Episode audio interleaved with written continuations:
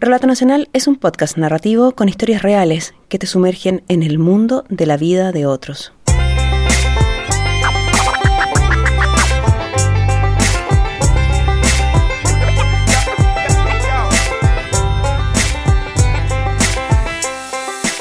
con que el día 20 de mayo del 2015 individuos dieron muerte a la víctima Patricio Edgardo Rojas en la vía pública en la comuna de Huechuraba.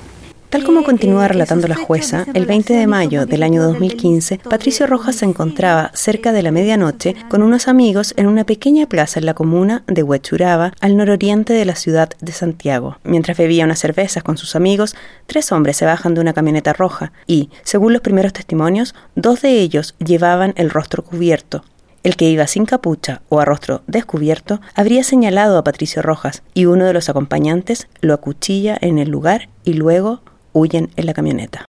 Soy Nancy Castillo y el capítulo de hoy se llama Fábula de tres hermanos y es la historia de una de las mayores injusticias que un ciudadano puede vivir. En este caso, dos de tres hermanos la vivieron. Aquí se presentan esos dos hermanos. Me presento, eh, mi nombre es Freddy Jesús Yanquín Herrera, tengo 41 años, soy casado, tengo un hijo. Soy nacido y criado en Santiago, en la comuna de Los Pejos. Soy el tercer hijo del, del matrimonio igual de mis padres. Ellos se separaron cuando yo tenía aproximadamente tres años. Eh, mi hermano mayor, Juan Carlos Yanquín, y mi hermana, Fanny Yanquín Herrera. Por gusto igual de la, del segundo matrimonio de, de mi madre nace el, el Manuel. mira, mi nombre es Manuel Cortés, eh, tengo 32 años, vivo en La Pintana, actualmente eh, trabajo en un colegio, poquitos días, poquita hora. Eh, tengo un hijo de 5 años y vivo en La Pintana con mi madre. Convivo con ella. Mira, la, relación que tengo con Juan Carlos es bastante lejana, porque no vivimos nunca juntos. Eh, él hizo su familia cuando yo era pequeño, entonces eh, básicamente era una relación como de visita. Con Freddy era, es menor, vivió mucho más tiempo con, con mi mamá. Eh, también era, no, no se casó a temprana edad, en realidad como que él vino a establecer una familia ya más, más eh, a los 30 más o menos, ahí como que se, se, puso las pilas en ese sentido, pero entonces como que su, su vida transitaba entre trabajo y amistades, pues, entonces vivía con nosotros, yo era chico, entonces teníamos la pieza, compartíamos la pieza, teníamos camarote, entonces esa relación fue mucho más fuerte que con Juan Carlos yo no viví, pues no, más allá de que es tu hermano mayor, ¿cachai?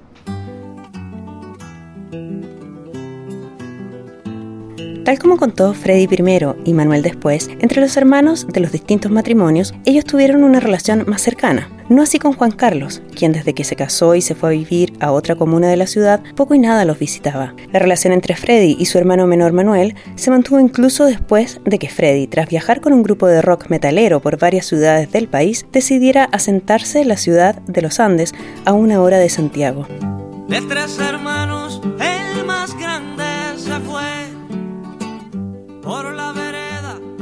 Me gustó los Andes eh, ver su gente. Para estar tan cerca de Santiago, es un pueblo tranquilo, pero muy tranquilo. Eh, con la gente respetuosa, cálida, bueno, como en, en la mayoría de, de, las regiones. Yo pasé iba como, como, tres veces por los Andes y como te decía, me, igual me gustaba. Y una de esas, para unas fiestas patrias, yo me quedé aquí y conocí a una, una muchacha de aquí que por intermedio de ella conocí ahora, a mi señora. Entonces empecé a trabajar en la, en la fruta, cosechando parta, cosechando durazno, cosechando uva. Ya como, como se dice, como no tenía dedos para el piano para eso porque no agarrábamos. Me metí a, trabajar lo que es la, construcción. Tuve por, un contacto para poder eh, para instalar todo lo que son los closets y la y las cocinas. Y ahí tuve que comprarme varias, herramientas y ahí fui a ir creciendo y ver si que se puede hacer. Eh, igual me establecí ahora en la construcción hasta que en el 2008 eh, tuve la, oportunidad de, entrar a trabajar para una empresa contratista en, en Coder En medio de esos años nació su hijo. Su vida iba bastante bien, hasta que en el año 2013 murió su papá y Freddy cortó la relación con su mamá y su hermano mayor Juan Carlos, porque ellos no le repartieron parte de la herencia que había dejado el padre. De todas maneras, Freddy y su esposa lograron ahorrar el dinero suficiente para que el banco les diera un crédito hipotecario y así comprar la casa donde viven hoy. Mientras tanto, en Santiago, su hermano menor Manuel terminó el colegio y entró a estudiar sociología, era el primero en toda su familia en ingresar a la universidad.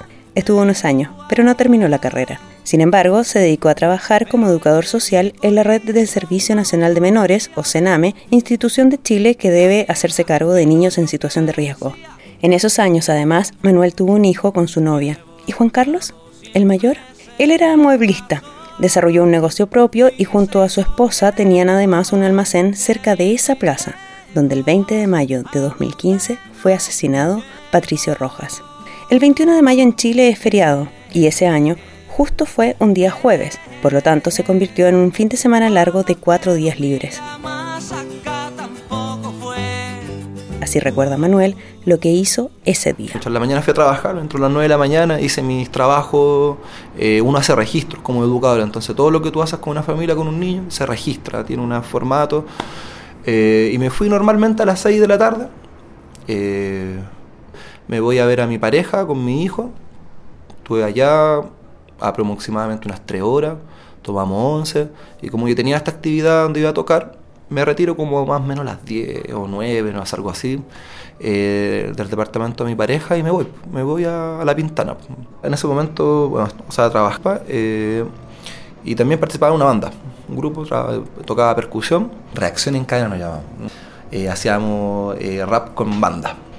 Y esa noche teníamos una tocata, teníamos una tocata ahí en La Pintana, en la, población San Ricardo. Llego directo allá, eh, llego al lugar, en San Ricardo, es un galpón cultural que se llama en la población San Ricardo. Me, me veo con mis amigos, unos, unos tragos, vimos unas bandas que nos gustaban, después nos tocaba tocar a nosotros. Nosotros tocamos aproximadamente a las 12 de la noche teníamos una, una, guitarra que no sonaba bien, entonces estuvimos leseando harto rato con la guitarra hasta que sonamos. Nuestro repertorio de una media hora, dos y media ya nos estamos bajando al escenario y ahí a, a seguir el bambo, así como decir una fiesta. Entonces mm, he llegado como a las 5 de la mañana, llegué a la casa puro dormir. Y al otro día me levanté, no vi a mi mamá. Me levanté, me bañé y me fui dando mi pareja. Manuel se quedó en casa de su pareja y con su hijo hasta el domingo por la tarde. Freddy, por su parte, junto a su esposa Carolina, así recuerdan ese 20 de mayo y el día siguiente. Recordemos que ellos no viven en la ciudad de Santiago. Ese día 20 de mayo me, recuerdo bien que fue un día miércoles, porque yo en el tiempo ese trabajaba aquí en Codelco Andina, yo trabajaba 7 por 7. Son 7 días que trabajas y después descansas 7 días. Yo trabajé hasta el día 19 y ese día 20 yo estaba con descanso. El día 20 me junté con un amigo que le hice por un cobertizo en el tiempo, decía, para ver el tema de los materiales, porque el día, el día jueves lo, iba a, a comenzar. También hice unas compras para poder terminar un closet que le hice para mi hijo, porque en el tiempo ese, en mayo, eh, por aquí en la casa llevamos aproximadamente como un mes y medio. Nosotros nos entregaron la casa... ¿En abril? En la quincena de abril. Y nos vinimos acá a la casa el 5 de mayo. Realmente y a ver, igual fuimos al caserino, compramos igual lo que nos faltaba para el Closet Freddy, nos juntamos con la Flor y con el Manuel. Nos habríamos costado como a las nueve y media, un cuarto para, para diez. Y al día siguiente, el día 21, yo me levanté, a mí me pasó a buscar el, el Juanito, como, como las nueve. Y fue a buscar un, un material para poder comenzar a hacerle un cobertizo para hacer las bases metálicas. El jueves nosotros... El día jueves 21. El jueves 21 nosotros fuimos padrinos eh, de evangélico, bautizo evangélico. Entonces ese día jueves nosotros, él llegó de, mm, de hacer las compras, todo, almorzó, después fue a ver de nuevo y después llegó a las 4. 4 y media más menos, 5 llegué aquí. Claro. Y de ahí nosotros nos arreglamos y nos fuimos al... que, nos, que, nos, fuimos como a las 7 de aquí más o menos, ese, ese día 21.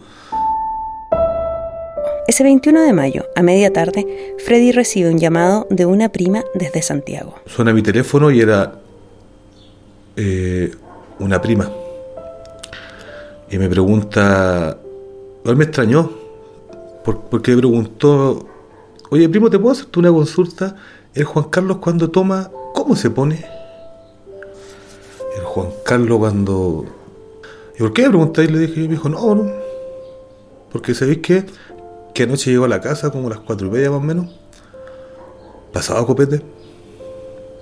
Pidiéndome que lo acompañáramos porque tenía un problema que le estaban cargándole un finado. Cargándole un finado o cargarle un muerto significa que le responsabilizan de un homicidio que no cometió. Sigamos con el relato de Freddy. ¿Cómo le dije yo? Me dijo, no, en serio, se llegó y estar embarrada, le, quemaron la casa, eh, le hicieron tirar el negocio, el taller. No, pero mira, ¿sabéis que yo le dije? Yo, puta, el Juan Carlos puede ser bochinchero, puede ser como sea un trago, pero de que mate a una persona no creo. Tras hablar con su prima, Freddy llamó a su hermano mayor Juan Carlos, con quien no hablaba desde hacía años.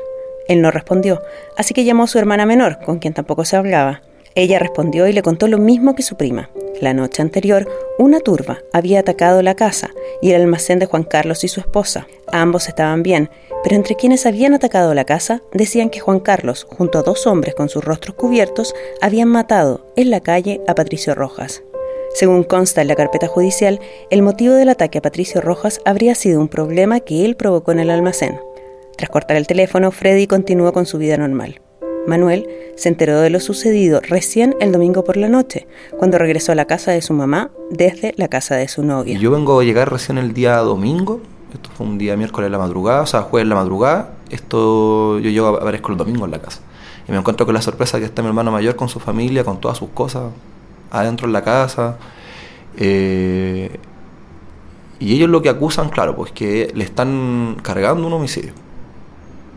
Y a propósito de esto, claro, pues les quemaron la casa, le hicieron todo un daño eh, las personas, amistades de la persona que falleció. Entonces esto es día domingo y yo ahí me entero, pero esa es la versión que por lo menos nosotros teníamos, de que de alguna manera él lo estaban acusando de un, de un homicidio.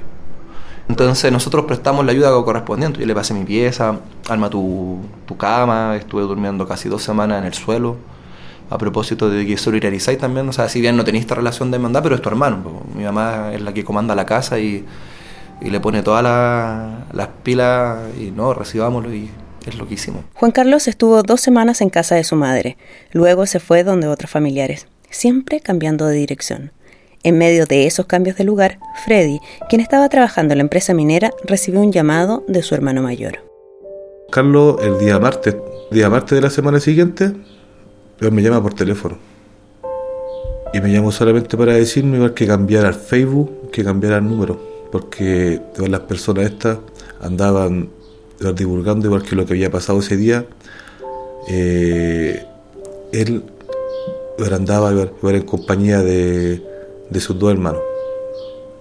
Ya, pero ¿qué tenemos que nosotros? No, en serio me dijo, mira, eh, cambia el teléfono, cambia el, el Facebook, porque eh, con estas palabras me dijo, porque estos buenos dicen igual que, que ese día andaba yo con el Harry contigo. Y me cortó. ¿Qué estaba pasando? ¿Cómo podía ser que Juan Carlos hubiese estado esa noche en compañía de Freddy, quien dormía a esa hora junto a su esposa y en otra ciudad, y junto a Manuel o Jano, como le dicen en la familia, quien a la misma hora del asesinato estaba en una tocata frente a unas 200 personas, varias de las cuales habían incluso filmado el show? Al revisar el expediente se puede leer que un funcionario de la policía toma testimonio la misma noche del homicidio a los amigos de la víctima.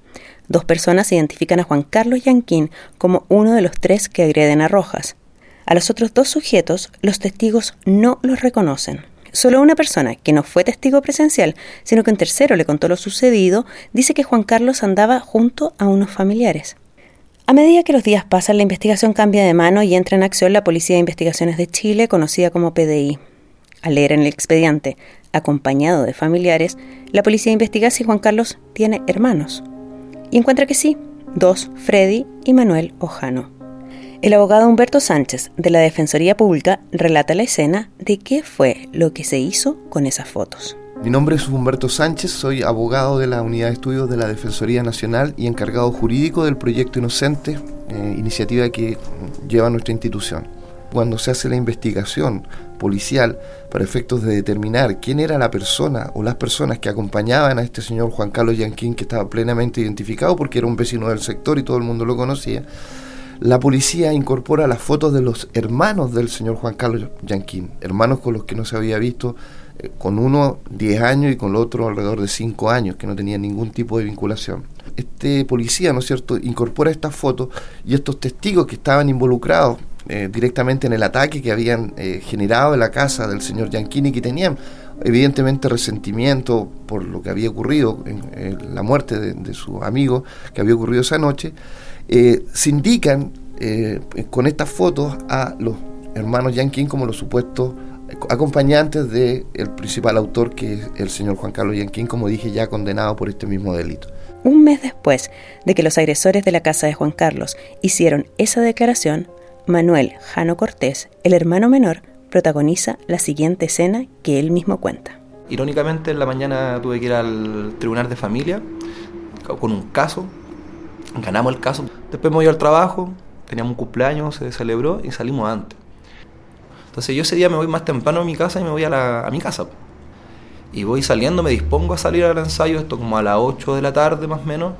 Eh, iba con mi instrumento, yo tomo mate, harto mate, entonces andaba con mi, con mi mate, mi termo y me toman preso. Pues. Eh, me paran a la cuadra de mi casa para un auto con los vidrios puralizados todo y me hacen un control de identidad. En ese momento eh, era ilegal tomar un, control de identidad sin tener un, delito de facto. Le paso mi carnet, pero le estoy diciendo al tipo, oye, esto es una irregularidad. Nada, con fotos mías y con fotos del Freddy y de Juan Carlos. Y ahí me dicen, bueno, está detenido por un homicidio, tanto, tanto, tanto. Eh, me detiene la PDI, la Brigada de Homicidio, y me llevan a, la, a un cuartel que tienen en Ñuñoa. El, viaje fue bastante largo hacia desde La Pintana a Ñuñoa, eh, era una hora pica, entonces la esposa, hubo un harto rato donde, por lo que me di cuenta, yo le conté mi historia, pues, oye, yo estuve en esto, estuve esto otro, y el, y el tipo del PDI me decía, ya, yo te creo, pero ¿dónde están tus hermanos? ¿Dónde está esto? Claro, o sea, cada funcionario que a mí me, hacía una, especie de entrevista, me preguntaba y intentaban sacarme eh, información sobre mi hermano, de mala manera, garabato, chuchada dentro de mi reacción a cada persona les decía, o sea, no, aquí no, eh, esto me pasó, esto no soy, nada que ver. Y tenían esa reacción como de, aquí la cagamos, así como que hay algo raro, esta persona no, no, no es, ¿me entendí? A mí nunca se me ofreció dar mi declaración, que es lo que por ley deberían haberlo hecho. Eh, y al otro día pasaba de control de detención, pues, o sea, con todas las de la ley. Control de detención. Eso significa pasar por rondas de fotografía y verificación de identidad para finalmente llegar ante un juez de garantía. Esta figura debe escuchar los argumentos de la Fiscalía y de la defensa. Cuando un detenido no tiene un abogado privado, el Estado le asigna un defensor público. Manuel conoció a su defensora en un pasillo mientras caminaban hacia la sala del juez de garantía. Amigos y familiares de Manuel alcanzaron a entregarle a la defensora los videos grabados la noche del 20 de mayo de 2015, cuando él tocaba con su grupo. El día de la detención cuando me hacen la, audiencia, eh, la, defensora me, tomó ahí la, declaración y ahí como para poder defenderme. Familiares y amigos y amistades, antes de que yo entre al tema, tienen el tiempo para entregarle fotografía y video eran las pruebas que siempre tuvimos de, la noche donde aparezco con eh, tocando, donde aparezco con mis amistades, hay videos donde aparezco también ahí. Entonces eso se entregó en el momento, o sea, en la primera audiencia eh, nosotros pusimos la, la idea, la, de mala manera lo defendió, pero defendió la tesis de que acá hay un error y de que mi, yo era un inocente frente a esto. Para el juzgado eso tiene que pasar primero por fiscalía. Hay una burocracia que en realidad invalida el derecho a, inocencia. La fiscalía ya tiene su, teoría del caso. Son tres personas, estas tres personas están y chao. Nosotros como defensa eh, tenemos, la, tenemos la, la, responsabilidad de entregar estas pruebas para decir, no, pues esto no es. Para el juez o la jueza es un criterio. O sea, a ver, muéstrame esas pruebas. Quiero verlas estas pruebas que van a tener que ser periciadas, pero acá hay una presunción de inocencia, así se llama técnicamente eso, hay una presunción de inocencia. Están presentando pruebas, entonces, eh, ya, ¿sabe qué? Vamos a investigarlo, pero váyase para la casa, confirma, no sé, o arresto en la noche. Pero no, pues lo que pasa conmigo es que al tiro lo más punitivo lo que pide Fiscalía, eh, prisión preventiva por 150 días. Así es, a Manuel se le aplicó la máxima medida precautoria, prisión preventiva por 150 días, pese a los videos, que de ser periciados demostrarían que la noche y a la hora del asesinato él estaba en una tocata frente a unas 200 personas y a más de una hora del lugar de los hechos. Freddy supo de la detención de su hermano Manuel por el llamado de una prima, y el hecho de que lo tomaran detenido por un homicidio lo hizo sospechar, por primera vez, de la versión que su hermano Juan Carlos daba de los hechos. En todo momento decía que no, que no tenía nada que ver, no tenía nada que ver, que lo estaban confundiendo. Pero si es que era tanta. Si es que era tan así, ¿por qué estaban tomando detenido para, a mi hermano? Me quedé preocupado y al día siguiente eh, estuve en contacto con mi hermana menor, con Joana. Y cuando a las dos y media, dos y media, un cuarto para las tres aproximadamente más o menos, yo la llamo por teléfono para saber cómo, cómo le había ido a mi hermano Manuel en la formalización. Y me dice, mira, ¿sabéis que a Jano le fue mal? Pero tengo una mala noticia. ¿ya qué pasó? Es que sabéis que estos cabros dicen que que pegó las puñaladas, el que mató al, al cabro este fuiste tú. Nombran al Jano, al Juan Carlos y a ti. Y ahí fue cuando, por lo menos para mí, comenzó el, el, el infierno ese. Un infierno que duraría años. Era la primera vez que Freddy escuchaba que lo involucraban en el homicidio. Entonces comenzó a llamar a Juan Carlos. Necesitaba que le dijera la verdad. Sabía que su hermano mayor estaba mintiendo y que él, al igual que Manuel, podría terminar preso por un crimen que no había cometido. Juan Carlos no le respondía al teléfono. Comencé a llamar a mi hermano. Eh, estuve marcándole aproximadamente unas dos, tres horas, no quería contestar los teléfonos. Y, y lo encaré. Lo encaré, oye, ¿qué es lo que está pasando? ¿Qué es lo que pasa con el Jano? El Jano quedó preso un homicidio de de Huechuraba, el que supuestamente igual te estaba confundiendo a ti, y no solamente al Jano, también igual me nombran a mí, y, y te nombran a ti. ¿Qué es lo que pasa? Dime la verdad. ¿Qué es lo que. ¿En qué, en qué andáis metido? Y si es que andáis metido en algo malo, tránfugo, algo sucio, eh, igual estoy seguro igual que andáis metido igual con ese Wonder Julio. Y Diego me dijo, no, no, no, si no, si el Barajano lo, lo tomaron preso por microtráfico, porque mi hermano eh, él consume relativamente al, marihuana que supuestamente lo habían pillado, no sé, con un con un paquete y, lo, lo estaban pasando por microtráfico y, y lo, lo yo y le dije, no, mira, ¿sabéis qué? Estuvo mi mamá, la Fanny, la Giovanna, estuvo, la Nico, estuvieron como 25 amigos del, del Jano en la sala cuando lo formalizaron y ven crédito dicen homicidio, no dice microtráfico. Así que por favor dime la verdad porque estoy metido. Yo también en el bailete. ¿Qué hiciste? Y me cortó. Freddy volvió a llamarlo, pero Juan Carlos ya no respondió más. Esa noche, Freddy casi no durmió. Al día siguiente, por la tarde, recibió el llamado de un primo, Julio Retamal, para ese minuto, Freddy ya sospechaba que quien había acompañado a su hermano mayor la noche del homicidio era ese primo. Le pidió explicaciones, le dijo que dijera la verdad. Así recuerda Freddy la conversación. Y yo le dije, mira, disculpa la expresión, le dije, oye, weón, corta tu weón.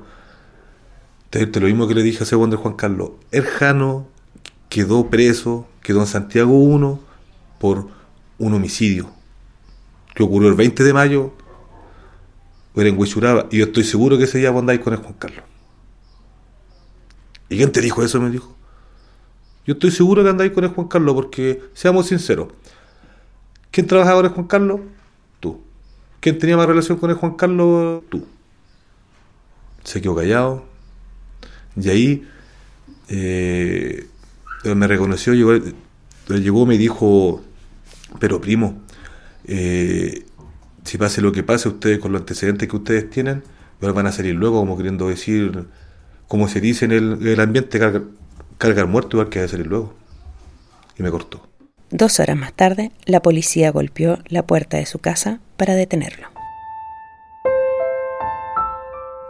Yo sinceramente, igual yo creo que jamás nunca había sentido tanto temor igual que el que sentí ese día. porque yo estaba acostado y tiritaba en mi cama. Porque si es que mi hermano, igual siendo inocente, había quedado preso, ¿qué me esperaba a mí igual que me acusaban a mí igual del autor material? A los policías Freddy les pidió poder subir sin esposas al segundo piso para despedirse de su hijo de siete años. Allí lo abrazó y prefirió decirle una mentira blanca, algo que no lo preocupara. Le dijo que se iba al norte del país a trabajar y que demoraría un tiempo en regresar. Durante el viaje a Santiago, los policías le preguntaron por su hermano Juan Carlos. Freddy les dijo que no lo veía desde el funeral de su padre hace cinco años y que no sabía dónde estaba. Esa noche la pasó en la comisaría y al día siguiente fue llevado ante un juez para que realizaran el control de detención. Él también conoció a su abogado defensor minutos antes y le dijo que la noche del homicidio estaba en su casa en la ciudad de los Andes, que tenía testigos. Pese a ello, esto fue lo que escuchó decir al juez. Lo único igual que escuché yo, igual que te puedo decirte, igual que fueron, igual son palabras que hasta el día de hoy aunque no crea, uno va viendo televisión y va de repente a un tribunal y son cosas que se vienen a la, a la, mente, que te mortifican. Es que el relato igual de que cuatro personas, testigos oculares, amigos de la víctima, reconocen a Freddy Yankin como autor de las puñaladas que aproximadamente eh, a las 4 horas de la madrugada, y del día 21 de mayo, don Rojas Chusquelaf muere. Nada más. Para el magistrado fue, fue suficiente eso y nada más. El magistrado determinó en esa audiencia que Freddy debía quedar detenido por 150 días. Sin embargo, eso no fue lo que pasó. El infierno de Freddy duró mucho más. Tuve 916 días. Pero todo esto pasa igual siempre y cuando eres un, una persona más, ¿no? porque claro está igual que todo aquel que tiene dinero, tiene influencia, tiene amistades poderosas, no hace prisión preventiva. Freddy fue trasladado a la cárcel Santiago I. Allí su hermano Manuel ya llevaba tres días entre acusados de homicidio y robos con violencia. No habían sido fáciles esos días para Manuel. Al módulo que me voy, bueno, pasé casi todo el día sin comer, eh, te tratan mal, en fin, frío, porque esto es pleno julio. Eh, me meten a una celda con tres personas más, una celda que es está diseñada para dos, sin luz, un colchón, una, una frazada, creo. Como, y en la misma celda está el baño y la ducha, entonces alguien abrió la ducha y estaba todo mojado, a oscuras, con hambre. A mí me intentaron someterme en el sentido de que vos vaya a ser mi perro, ¿cachai? Mi perro es como una persona que está por debajo tuyo y eh, vaya a hacer lo que yo te digo, ¿me entendí? Ese tipo de, de confrontamiento adentro fue lo primero que me, que me choqueó, porque tenéis que, o, te sometí o, no, pues te defendís, ¿cachai?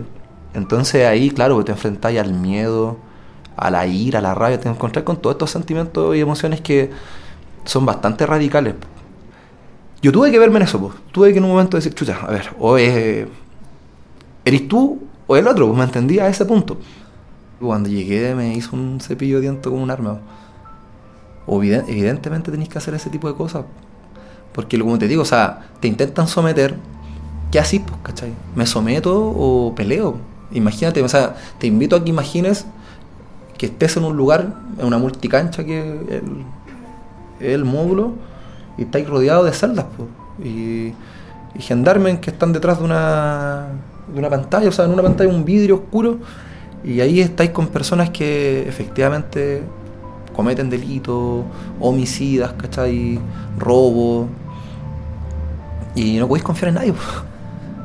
Pero sí me vi en situaciones donde en la misma celda casi peleando por el tema del aseo, ¿cachai? Así como eh, pelea en el módulo, porque en la cárcel o, o choro y carreteáis, o erís hermano y te vais a la iglesia. No hay. Son las dos carretas que hay. Yo no soy choro, no, entonces tuve que llegar a la iglesia. Por eso, cuando Freddy llegó a su módulo, ambos hermanos se fundieron en un abrazo. Ellos además compartían el sentimiento de frustración de estar siendo injustamente acusados y también la impotencia, porque la Fiscalía, el órgano que debía aclarar el crimen, no escuchaba sus versiones e insistía en mantenerlos presos. Pasaron cinco meses en que Manuel y Freddy fueron a varias audiencias para solicitar que los sacaran de la cárcel y los dejaran, por último, con arresto domiciliario durante la investigación. Pero como recuerda Freddy, siempre escuchaba la misma frase. La revisión de prisión preventiva, que fueron 14 más o menos, me... yo siempre escuché de que el fiscal eh, daba los nombres de los testigos que, que me reconocían, don Felipe Bones, eh, Camilo Sofia, Oscar Sofia y Angel Kirley, iba a reconocer a don Freddy Yanquín Herrera como el que efectúa las estocadas que dieron muerte a don Patricio Rojas A las pocas semanas, el hermano mayor, Juan Carlos, fue detenido. Quedó en el mismo módulo que Freddy Manuel, pero ninguno de ellos lo perdonaba por haberles mentido, por dejar que los involucraran en algo que no habían hecho y por no confesar quién lo acompañaba la noche del asesinato. Esa confesión tardaría siete meses. Pero antes, al mes 5, Manuel fue liberado. Así recuerda ese momento su hermano Freddy. El, Manuel fue un día jueves, fue a, fue a tribunales. El día jueves cuando llega, llegó aproximadamente como a las 2 de la tarde más o menos. Y me dice, entra al módulo y me busca. Y el Manuel me ve, me abraza y me dice, ganamos. Ganamos. ¿Cómo, ¿Cómo ganamos? Le digo yo, me dice, ganamos. Pero dime, me dieron mi libertad, pero el fiscal me apeló. Así que tengo que esperar hasta mañana o el lunes. Pero ganamos, me decía, ganamos, ganamos, ganamos. En la apelación, Manuel logró la libertad, pero no la inocencia. Deberían pasar casi tres años para que Manuel pudiera escuchar el siguiente relato que realizó un juez. Lo que debe quedar manifiestamente claro es que eh, apareciera claramente establecida la inocencia del imputado. No habría estado en el lugar de los hechos, no habría estado en Huachuraba, sino que habría estado a 30 kilómetros de distancia, por lo menos en la comuna de La Pintana. Si me permiten, al juez que de tener algún grado de participación material. Don Manuel Cortés Herrera tenía imposibilidad absoluta. más exigentes la ejecución, la muerte, de Patricio Edgardo Rojas Cheuquelaf. Pero volvamos a diciembre de 2015, cuando Manuel le cuenta a Freddy en la cárcel que habían decidido liberarlo. Freddy se ilusionó con esa decisión judicial y pensó que en la siguiente audiencia también le darían la libertad a él. Se basaron nuevamente en lo mismo, lo mismo que Felipe Bone, Oscar Sofia, Camilo Sofia. Aseguraban haber visto ese día a don Freddy Yanquín efectuar las, puñaladas que dieron muerte a don Patricio Rojas Cheuquelaf. Se mantiene la prisión preventiva. Y ahí fue igual que cuando ya yo, yo me convencí igual de que no iba a ser un tiempo más igual tan corto. Inclusive yo ahí hablé con el gendarme encargado de ver, del módulo y le, le expliqué y le dije, mire, sabe que yo estoy igual por un homicidio. Pero del de quien sea igual yo siempre me voy a declarar inocente porque es lo que soy. Pero lamentablemente voy a tener que pasar un tiempo más o menos largo aquí. Y necesito trabajar quería ver la posibilidad de trabajar de mozo, porque dentro de ver los módulos, eh, los que hacen aseo son eh, los mismos internos, pero son contratados por una empresa. Y, quería, y, le dije que ver la posibilidad de trabajar de mozo, sino trabajar en la cocina, porque los que, eh, en ciertos módulos, los que reparten la, comida son, son internos también. Le llegó, me dijo, ya espérate, mira, deja, deja ver qué puedo hacer, yo te he visto, eres una persona tranquila y eso es lo que quiero. Freddy, al darse cuenta que esta injusticia del sistema duraría mucho más tiempo del que pensó, buscaba trabajar para ayudar a su familia. Su esposa Carolina y su hijo seguían viviendo en la ciudad al norte de Santiago y no contaban ya con el sueldo que él recibía, de unos dos mil dólares de la época. Desde la cárcel, Freddy podía lograr ahora entre 100 y 200 dólares mensuales.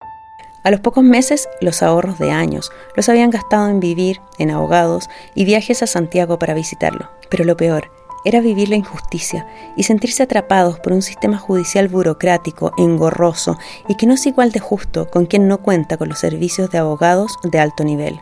Manuel, el hermano menor, también dedicó su tiempo a intentar sacar a su hermano de la cárcel. Consciente de que para un inocente la cárcel es mucho más ruda que para un delincuente, sabía que su hermano Freddy era objeto de amenazas. Amigos de Patricio Rojas le mandaban recados de que lo iban a matar en la cárcel. Manuel tampoco había podido volver a su trabajo como consejero de menores vulnerables y puso casi toda su energía en buscar nuevos abogados y con ellos encontrar las pruebas para demostrar la inocencia de Freddy. 30 meses después de esa detención injusta, la familia escuchó la siguiente determinación de una jueza. Eh, el resto de los antecedentes esbozados em, y que han sido traídos por el Ministerio Público a juicio no han logrado acreditar, más allá de todo duda razonable, la participación mm, del encausado Freddy Jesús Yanquín Herrera en el mismo delito. Eh, y estos antecedentes resultan insuficientes para que el tribunal estime eh, derribada, por un lado, la presunción de inocencia con que goza el acusado y por el otro que con esa prueba el tribunal hubiese adquirido la convicción más allá de toda duda razonable respecto a la ocurrencia de la imputación que a este se le hace en la acusación fiscal. Entonces, con el mérito del indicado, eh, se decide absolver de los cargos formulados al acusado Freddy Jesús Yanquín Herrera del delito de homicidio eh, respecto a la víctima Patricio Edgardo Rojas, ordenándose desde ya la inmediata libertad del eh, detenido. Los gritos de celebración que registra ese audio de la sentencia son de la familia de Freddy. Después de 30 meses y de 14 audiencias en que se pidió su libertad, tuvieron que ir hasta el juicio para que un tribunal se diera cuenta de la falta de pruebas de la fiscalía y de que las pruebas de Freddy sí acreditaban que la noche del asesinato él estaba en otra ciudad junto a su familia. Freddy Yankin era inocente. Fue algo muy lindo de que te, te reconozcan que eh, tu inocencia, por la que luchaste tanto,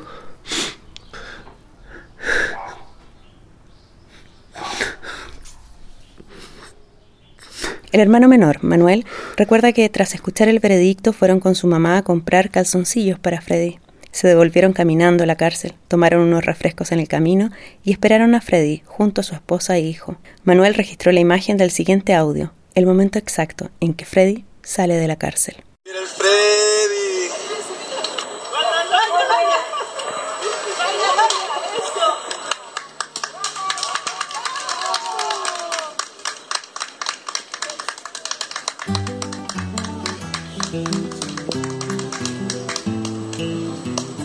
A Freddy y a Manuel los entrevistamos por primera vez 20 meses después de esa escena en que Freddy sale de la cárcel. Ambos seguían pagando las consecuencias de la injusticia que vivieron. Manuel aún se emociona al contar su historia y juntaba energía para el juicio que junto a Freddy entablaron contra el Estado de Chile.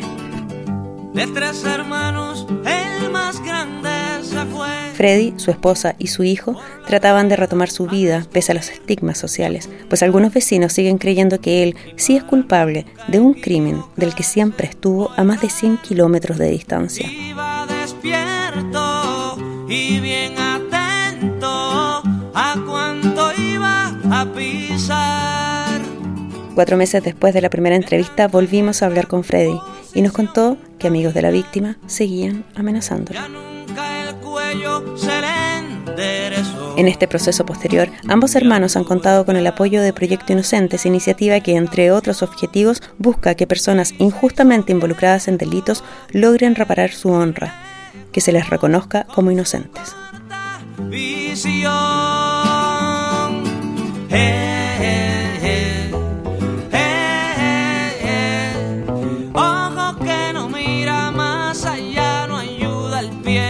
Pasó con el tercer hermano, Juan Carlos?